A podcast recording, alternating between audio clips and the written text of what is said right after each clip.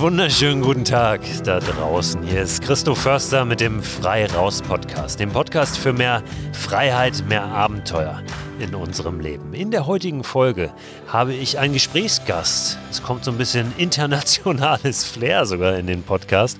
Ich spreche mit Tina von Claire, die in Luxemburg lebt, mit ihrem Mann, der Franzose ist. Sie selbst ist Deutsche. Die beiden haben zwei Kinder und gerade ein Abenteuer erlebt. Ein sehr, sehr kleines, ein Mikroabenteuer als Familie. Ich habe Fotos gesehen von den Vieren, wie sie da draußen liegen. Und das sah sehr, sehr schön aus, sah glücklich aus. Und ich wollte einfach mal wissen, wie das so ist, mit Kindern da draußen unterwegs zu sein. Einfach auch unter freiem Himmel zu schlafen. Selbst weiß ich, wie das ist. Ich habe ja auch zwei Kinder und das des Öfteren schon gemacht. Aber immer wieder kriege ich auch Bedenken von Eltern mit. Gerade wenn es darum geht, die Abenteuer oder die Draußenaktivitäten ja ein bisschen wilder zu gestalten und auch mehr Ungewissheit zuzulassen nicht alles so durchzuplanen. Wenn wir mit Kindern in der freien Natur unterwegs sind, dann kommt es auch immer so ein bisschen drauf an, wie alt die denn nun sind. Denn ja, im ganz jungen Alter, da ist diese, diese Entdeckungsfreude, diese Neugier, diese Lust aufs Draußensein oft noch ein bisschen größer, weil sie unschuldiger ist, ne? weil da einfach noch mehr wirklich die menschliche Natur auch das Handeln und das Erleben bestimmt. Und irgendwann kommen dann andere Dinge, die interessanter erscheinen, ne? seines Handys, seines Computerspiele oder was auch immer. Oder einfach auch diese Null-Bock-Phase, das Dagegensein gegen alles, was die Eltern so vorschlagen. Und deswegen wird es dann irgendwann oft schwierig. Und die Frage ist, wie kriegen wir die Kinder motiviert? Denn ich glaube, das wissen wir alle, dass jede Minute, jede Stunde da draußen eine gute Stunde ist, gerade auch für Kinder. Die Kinder von Tina und Cyril, so heißt ihr Mann, sind acht und zehn Jahre alt und schon, ja, gerade nicht mehr nur auf der Schwelle zum keinen Bock haben, sondern eigentlich schon mittendrin in dieser Phase, wo das losgeht, dass es, dass es schwieriger wird, auch Kinder zum Draußensein zu motivieren. Aber das ist natürlich auch nicht immer so. Es kommt sehr darauf an, wie, wie, wie wird das Draußensein gelebt und welchen Freiraum geben wir auch Kindern. Aber um all das geht es in diesem Gespräch. Selbst wenn du keine Kinder haben solltest, lohnt sich das jetzt weiter zuzuhören, denn ich glaube, wir können von Kindern ganz, ganz viel lernen. Und wenn wir verstehen, wie die Natur und das Draußensein wahrnehmen, dann sind wir auf einem sehr, sehr guten Weg, auch selbst mehr Freiheit, mehr Abenteuer in unser Leben zu bringen. Also hören wir mal rein. Ja, wir haben vor zwei Wochen haben wir äh, das erste Familien-Mikroabenteuer gestartet und gerade mit meinem Mann hatten wir das öfter schon mal gemacht, aber noch nie mit den Kindern und mit den Kindern vor allem noch nicht in voller äh, Definition von Christo.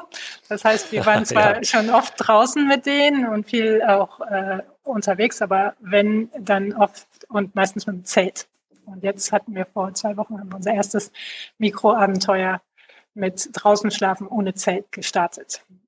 Ja, also Mikroabenteuer im engeren Sinne, vielleicht nochmal ganz Sinne, kurz für alle, die dies noch nicht so gehört haben. Ich habe für mich selbst ja mal ein paar Regeln definiert, was macht ein Mikroabenteuer aus. Das ist so ein Zeitfenster, maximal 72 Stunden, dann kein Auto benutzen, kein Flugzeug benutzen und wenn eine Nacht dabei ist, immer ohne Zelt übernachten, nämlich einfach unter freiem Himmel, weil das ja auch nicht verboten ist, ne? zumindest eine Grauzone. Das habt ihr gemacht, das heißt, ihr habt draußen geschlafen ohne Zelt. Wo genau genau oder wie weit wart ihr von zu Hause weg? Wie sah dieses Abenteuer aus? Wir sind äh, einfach mal in den Bus gestiegen, der bei uns hier von der Haustür äh, losfährt und bis zur Endstation gefahren. Das ist so ein paar Kilometer außerhalb. Das ist noch Luxemburg Stadt oder Vorland. Und da sind wir ausgestiegen und sind dann aus, dem, aus der Siedlung da rausgelaufen auf einen Berg, in, also ein kleiner Hügel, in den Wald hinein und ähm, das war vielleicht insgesamt sind wir da vielleicht nur eine halbe Stunde gelaufen. Also wir waren immer noch ziemlich dicht an der Stadt und äh, die Busfahrt hat vielleicht eine Viertelstunde gedauert. Also insgesamt war das kein großer Aufwand. Ja, da hatten wir, wir hatten vor, vorher auf Google Maps mal geguckt, ähm, wo da vielleicht ein paar Lichtungen oder, oder Felder an dem Wald sind und hatten uns gedacht, dass man da vielleicht äh, irgendwo übernachten könnte. Und dann haben wir uns auf die Schlafplatzsuche gemacht. Musst du deine Kinder oder müsst ihr eure Kinder dazu antreiben und motivieren oder sind die von sich selbst aus auch so, dass sie sagen, oh komm, da haben wir mal Lust drauf? Die finden draußen sein und Outdoor eigentlich ziemlich cool, glücklicherweise. das Ganze kam eigentlich, die Idee kam daher, dass vor einigen Wochen waren diese, diese Sternschnuppennächte. Und da ähm, sind wir dann ziemlich spät noch, heutzutage sind die Kinder ja wahnsinnig lange wach in Corona-Zeiten, äh, sind wir so um elf auf die Terrasse gegangen und haben uns da haben so ein, so ein Gartensofa und haben uns da ein bisschen hingelegt und äh, die Sterne angeguckt und Sternschnuppen auch gesehen. Und dann meinten die Kinder beide so, ah, wir könnten noch draußen schlafen. Das war eine schöne Nacht. Und da hatten wir noch als die Eltern gesagt, so, ja, nee, das ist ja zu spät und so doofe Argumente mit, ja, morgen bist du so müde. Und unsere Tochter hat uns dann eigentlich mit unseren eigenen Argumenten geschlagen und hat gesagt, ja, aber so, so ihr redet immer von Mikroabenteuer und Abenteuer und das ist doch eine spontane Entscheidung und jetzt äh, würden wir gerne hier draußen schlafen. Und dann habe ich gesagt, ja, da hat sie ja vollkommen recht. Meine ganzen Argumente zählen eigentlich überhaupt nicht. Die können ja jetzt hier draußen schlafen. Dann habe ich gesagt, ja, okay, dann, aber, aber wir schlafen hier nicht. Wir passen ja hier zu viert sowieso nicht hin. Dann ihr könnt hier zu zweit draußen schlafen. Dachte ich eigentlich, dass sie das nie machen werden. Und dann habe ich gesagt, okay. Und dann haben wir ihnen die Schlafsäcke gegeben und eine Decke und gesagt, ja, wenn ihr morgen früh aufwacht, geht ihr in eure Betten. Und dann haben die da durchgeschlafen bis neun Uhr morgens und fanden das super.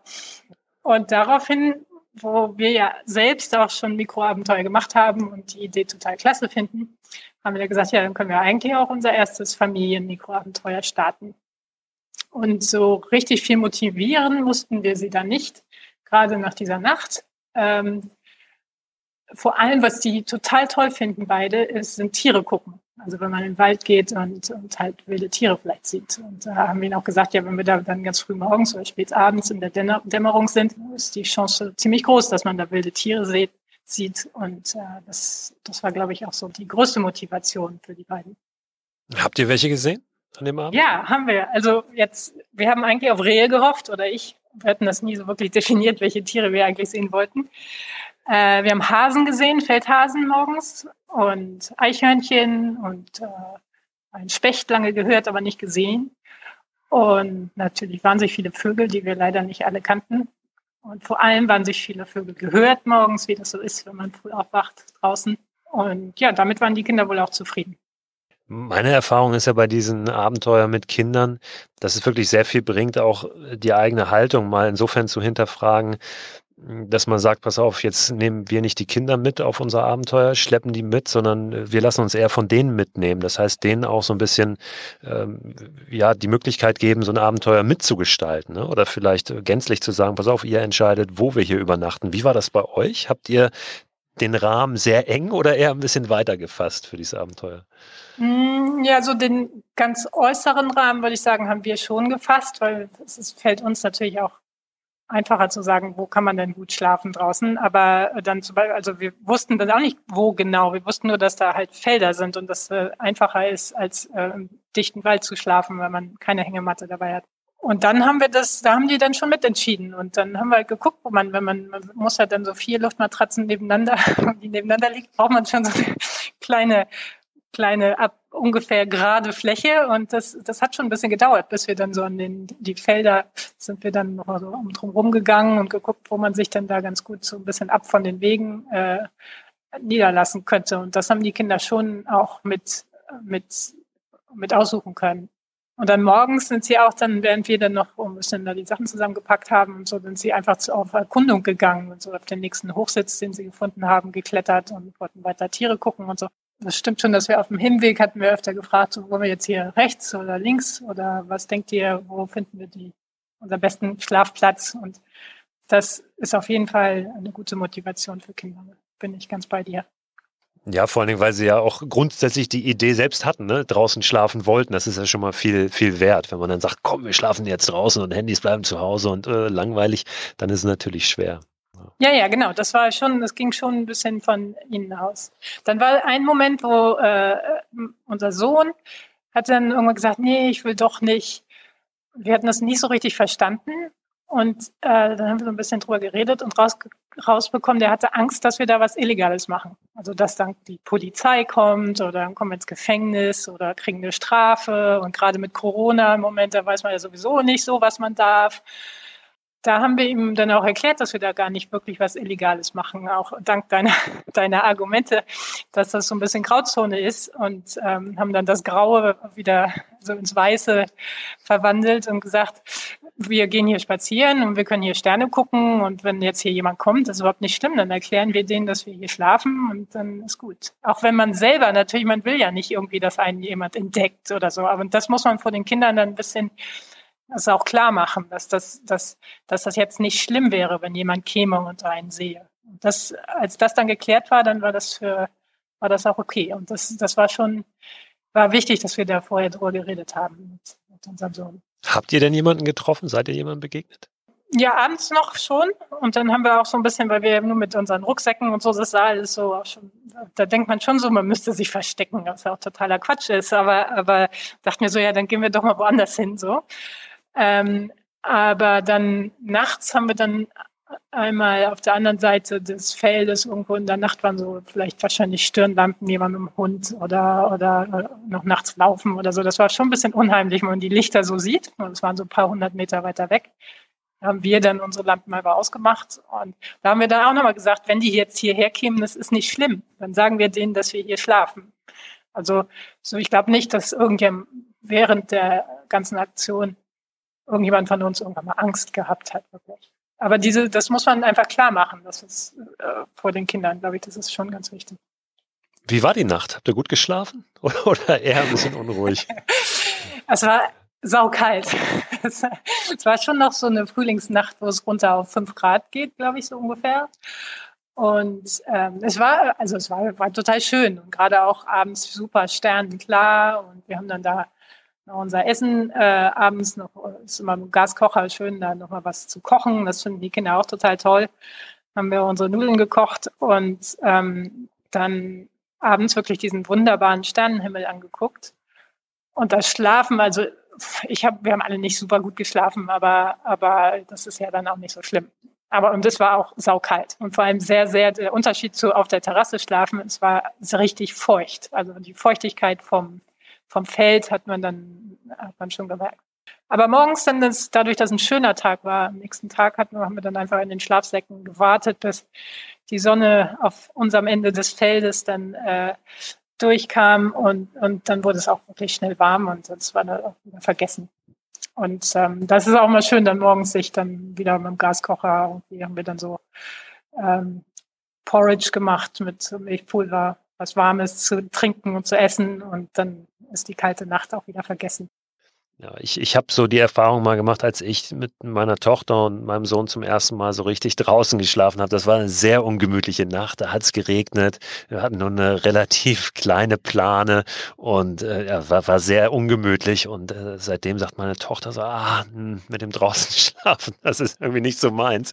Ich habe ihr jetzt immer versprochen, ich werde nochmal einen Doppelschlafsack besorgen oder zwei Schlafsäcke, die man eben aneinander sippen kann. Und dann machen wir es uns ganz gemütlich da gemeinsam im Schlaf Schlafsack. Und ja, ich hoffe, dass wir da nochmal die Kurve kriegen, so ein bisschen. Ja, ja das glaube ich, das erste Mal sollte gerade für so eine Erfahrung für die Kinder, das ist gut, wenn das dann auch gut klappt, wenn die Bedingungen einigermaßen gut sind.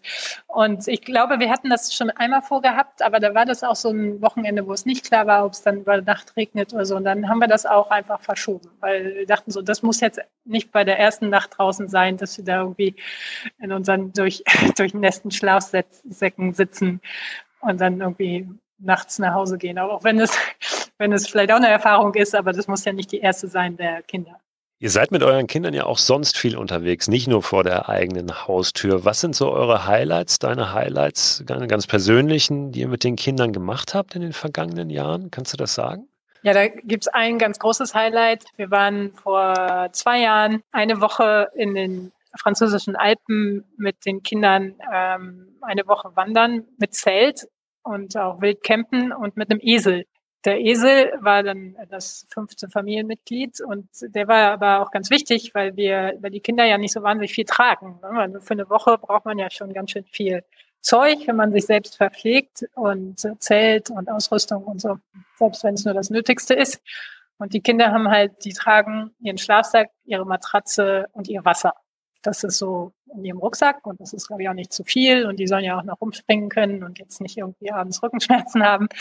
Aber gerade mit der Selbstverpflegung und so weiter war der Esel natürlich sehr praktisch, weil der hat nochmal 40 Kilo tragen können. Also der hatte zwei große Packsäcke auf dem Rücken und da konnte dann alles andere rein. so dass wir alle vier hatten halt unseren Rucksack plus dann das Eselgepäck. Und das war eine unheimlich tolle Erfahrung, weil weil dieser Esel, weil wir alle erstmal lernen mussten, mit diesem Esel umzugehen und der, der dann aber auch einfach so mitgelaufen ist. Den musste man gar nicht groß führen oder so. Als man dann verstanden hat, wie der funktioniert, war das äh, eine ganz, ganz tolle Erfahrung, weil die, die Kinder sich auch so verantwortlich gefühlt haben.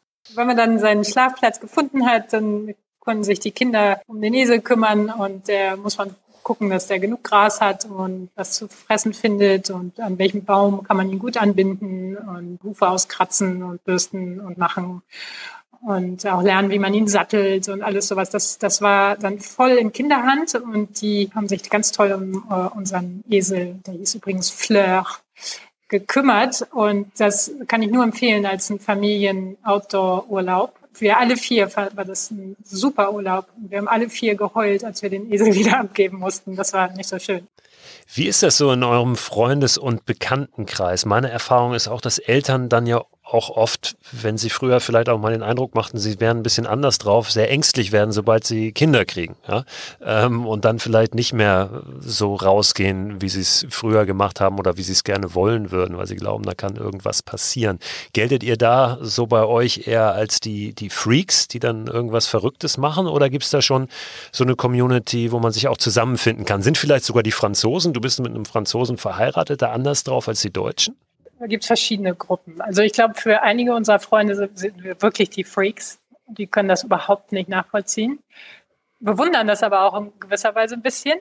Oder einige gar nicht, aber einige gibt es, die würden es gerne machen, trauen es sich nicht, so wie du gerade meintest. Und dann gibt es aber, wir haben so ein paar und das sind eher Franzosen, das stimmt. Ein paar Freundes, äh, befreundete Familien, die machen das auch so mit, auch mit ihren Kindern. Die, die, die haben jetzt auch also beide dieser Familien, an die ich gerade denke, haben auch einen VW-Bus VW und schlafen mit denen draußen und die wären auch bereit, äh, jedes Abenteuer, Mikroabenteuer, auch Makroabenteuer mitzumachen.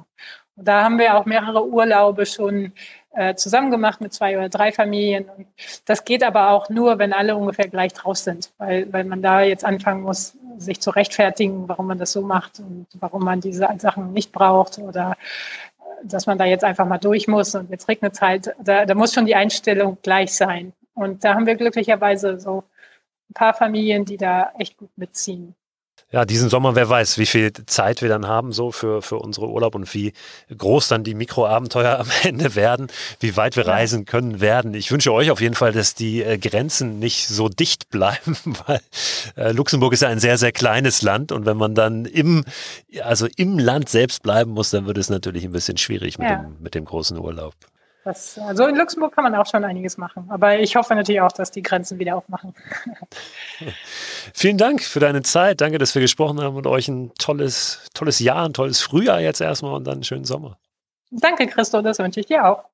So, und ich bin mir sicher, dass die Google-Anfragen für das Stichwort Packesel für ein Mikroabenteuer jetzt exponentiell in die Höhe schnellen werden.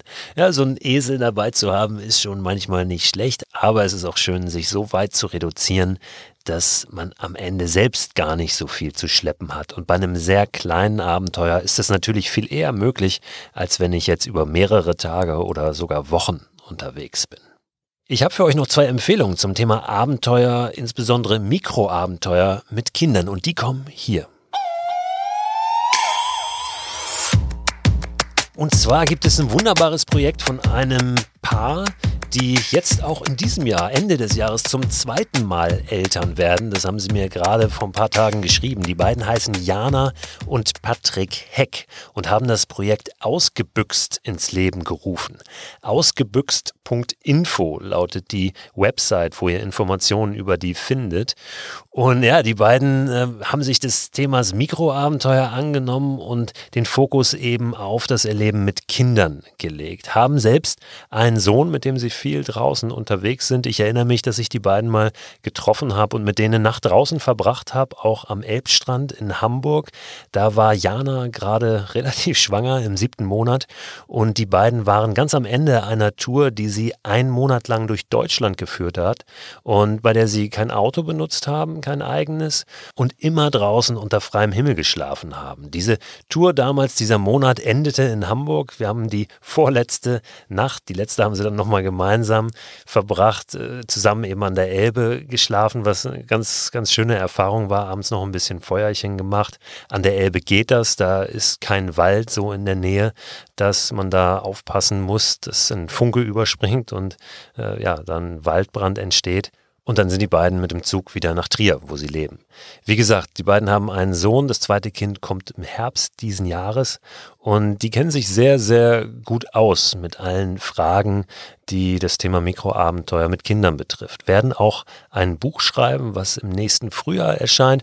Das ist jetzt noch ein bisschen zu früh, das konkret zu bewerben, aber schaut einfach mal auf die Seite ausgebüxt.info. Die Seite, den Link packe ich euch natürlich auch in den Newsletter wieder rein, der morgen Abend erscheint. Der geht morgen Abend raus. Immer am Ende der Woche verschicke ich den und da sind alle Links, alle Hintergrundinfos aus den Episoden der jeweiligen Woche nochmal drin. Abonnieren könnt ihr den unter christoförster.com slash frei raus. Und da packe ich euch auch noch ein Buch rein, das es schon gibt, das ein Journalist von den Lübecker Nachrichten geschrieben hat, im Selbstverlag. Jemand, der selbst auch Kinder hat und mit denen in der Natur draußen unterwegs ist. Der hat mich irgendwann mal angeschrieben und wollte sich mit mir treffen, eben für diese Buchidee. Hatte einige Fragen, weil ich ja mein Mikroabenteuerbuch im ersten Schritt auch selbst veröffentlicht habe. Da habe ich ihm ein paar Tipps dazu gegeben, wollte aber auch ein Interview mit mir machen zu dem Thema Abenteuer. Abenteuer, vor allen Dingen Mikroabenteuer mit Kindern. Das haben wir gemacht und dieses Buch ist mittlerweile erschienen. Er hat das wirklich selbst veröffentlicht, heißt Abenteuer mit Kindern und der Autor ist Sven Wede. Bevor wir jetzt rausgehen aus dieser Folge, will ich noch ganz kurz ein Thema ansprechen, was die Corona-Maßnahmen betrifft. Gestern wurden ja einige kleine Lockerungen verkündet von der Bundesregierung. Unter anderem ist es uns jetzt wieder erlaubt, nicht nur uns mit einer zusätzlichen Person irgendwo draußen zu treffen, sondern unter anderem auch mit einer anderen Familie oder einem anderen Paar und mit dem draußen unterwegs zu sein. Das eröffnet natürlich auch so ein paar Möglichkeiten wieder für kleine Ausflüge mit der Familie, mit Kindern oder eben mit Freunden. Wichtig ist allerdings, nach wie vor dieser Mindestabstand, den wir halten sollen. Der bleibt ja bestehen. Das sind anderthalb Meter, besser zwei. Und ja, das ist natürlich auch wichtig, dass wir den einhalten. Und wir müssen uns dann natürlich selbst fragen, ob das möglich ist, wenn wir zum Beispiel mit einer anderen Familie auf einem Wanderweg unterwegs sind. Gerade die Kinder, die sich dann im Spiel verlieren und vielleicht diesen Sicherheitsabstand dann ja, dabei auch verlieren. Wie ist das mit dem Übernachten? Liegen wir dann eng an eng oder liegt die eine Familie da, die andere da? Wie gesagt, das muss jeder für sich selbst dann interpretieren und entscheiden. Aber unterm Strich ist es einfach eine kleine Lockerung wieder und vielleicht auch so ein, so ein Hoffnungsschimmer Schimmer für ja, das, was jetzt kommt in den nächsten Wochen. Ich glaube, dass sich da noch einiges tun wird Richtung Sommer und wir dann auch ein ganzes Stück Freiheit wiederbekommen. Auch wenn, das ist sicher Fakt, nach wie vor die ganz großen Reisen nicht möglich sein werden in diesem Sommer. Jetzt geht's raus aus dieser Folge mit der Information, dass morgen wieder ein Gesprächsgast auf dich wartet. Und zwar Anselm Panke, der Macher der Dokumentation Anderswo, allein in Afrika.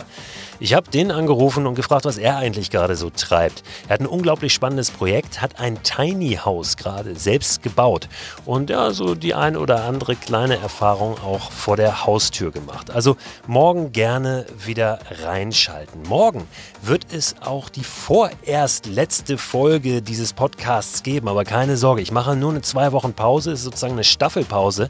Am 25. Mai geht es dann wie gewohnt täglich weiter und ich freue mich sehr, dass so viele zuhören, dass auch du dabei warst jetzt heute bei der Folge. Und wenn du Lust hast, abonniere den Podcast, kannst ihn auch gerne bewerten. Und dann hören wir uns beim nächsten Mal. Bleib gesund und eine gute Zeit.